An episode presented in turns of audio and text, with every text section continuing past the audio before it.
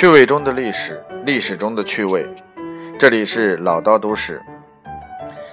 谈到吃这个问题呢，我实际上已经跟不少的伙伴们来分享了关于中国作为美食帝国，然后几千年传承以来出现的啊饿死的君主啊，然后撑死的诗圣啊等之类的话题。而今天给大家去讲一个成语，叫食指大动。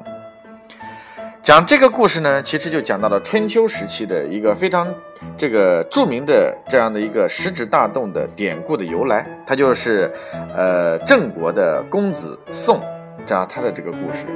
公子宋呢，实际上是当时郑国的一个大臣，和君主啊，就是郑灵公之间是亲戚关系。呃，有一次呢，这个公子宋和他这个龟生有另外一个大臣啊，然后两人在路上上朝。这个时候呢，公子宋的食指呢不由自主的就动了起来。公子宋呢就跟龟生说：“他说这个食指乃食也，我只要每次食指一动，一定会吃到美味的佳肴。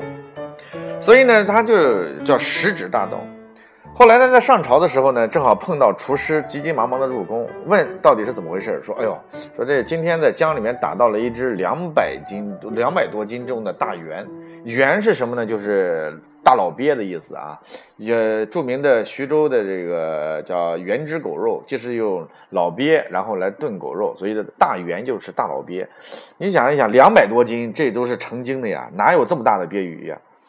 后来呢，这个。这个这个，他就跟那个龟生说：“他说，你看啊，我食指一动就知道一定有美食到来。”然后他们俩人大笑着就上朝啊。上朝之后呢，然后这个灵公就说：“那你们两人笑笑什么东西？这个这个龟生呢，就跟这郑灵公说：‘他说主公，他说这个刚才就讲了这个食指大动的这个事情。’然后灵公就开玩笑说：‘ 灵与不灵，还不是全在乎我吗？’”于是呢，在第二天上朝的时候呢，然后就开始啊煮了这个这个这个大圆啊这个大鳖，然后煮完了之后呢，然后这个独独的就没有啊把这群臣群臣都分到了这肉和汤，但是呢，唯独没有把这碗汤分给这个公子宋，那宋就不高兴了。啊，然后呢就干看着别人喝，你想想这美食家这吃货这没吃的就很麻烦。然后呢，这个灵公这个就就就其实就是给他难堪嘛，说哎，就说嘿，怎么今天你的食指不灵验了呢？啊，就食指为什么不动了呢？所以呢，这个公子宋呢就比较难堪，于是他就恼羞成怒，跑到了灵公的面前，伸出食指啊，然后在他的碗里面蘸了一下，然后嘴里面一送，嗯，不错。然后扬长而出，你想这这国君呢，郑国的算是这个诸侯国王呢，你这是恼火不恼火这事儿？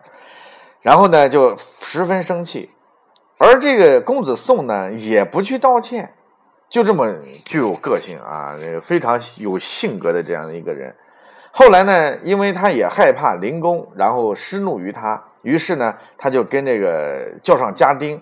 然后呢，这个过了几天之后，就三更半夜，然后跑到王宫里面之后，就把这个郑灵公给杀了。所以为了一只鳖鱼啊，这国君不，这国将不国啊，臣将不臣，国将不国。所以在春秋时期，为什么叫做礼乐礼崩乐坏啊？孔子所说，为什么周公这个这个延伸下来的礼乐治治国这个文化呀，为什么就延伸不下来？其实礼崩乐坏，就到了春秋时期，就出现了大臣杀主公，主公然后这个祸乱祸民殃国的这样的一个过程。从这个事情呢，当然了，公子宋呢，他除了这个被主之外呢，他还给留千古以来留下了一个食指大动的这样的一个啊成语故事的出处。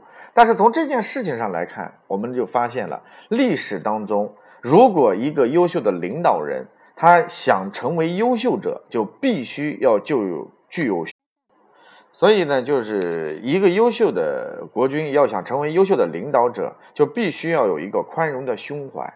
当你的内心当中跟臣下去争利，跟臣下然后去难堪的时候，尤其是当下的管理者，如果你出现类似这种现象，你就会发现，你的所有的管理层的人员就不可能会永远忠心的跟着你。所以，心胸和格局是多么的重要。包容与爱，其实是一个领导人必须具备的一种责任和职责的问题。那这里是呃老刀读呃老刀读史之呃兴趣呃，这个这个吃货天下啊。那么欢迎大家呢去关心关注我的微信啊，郭伟六八八五，能够大家在一起共同交流啊历史当中的趣味和趣味中的历史。谢谢大家。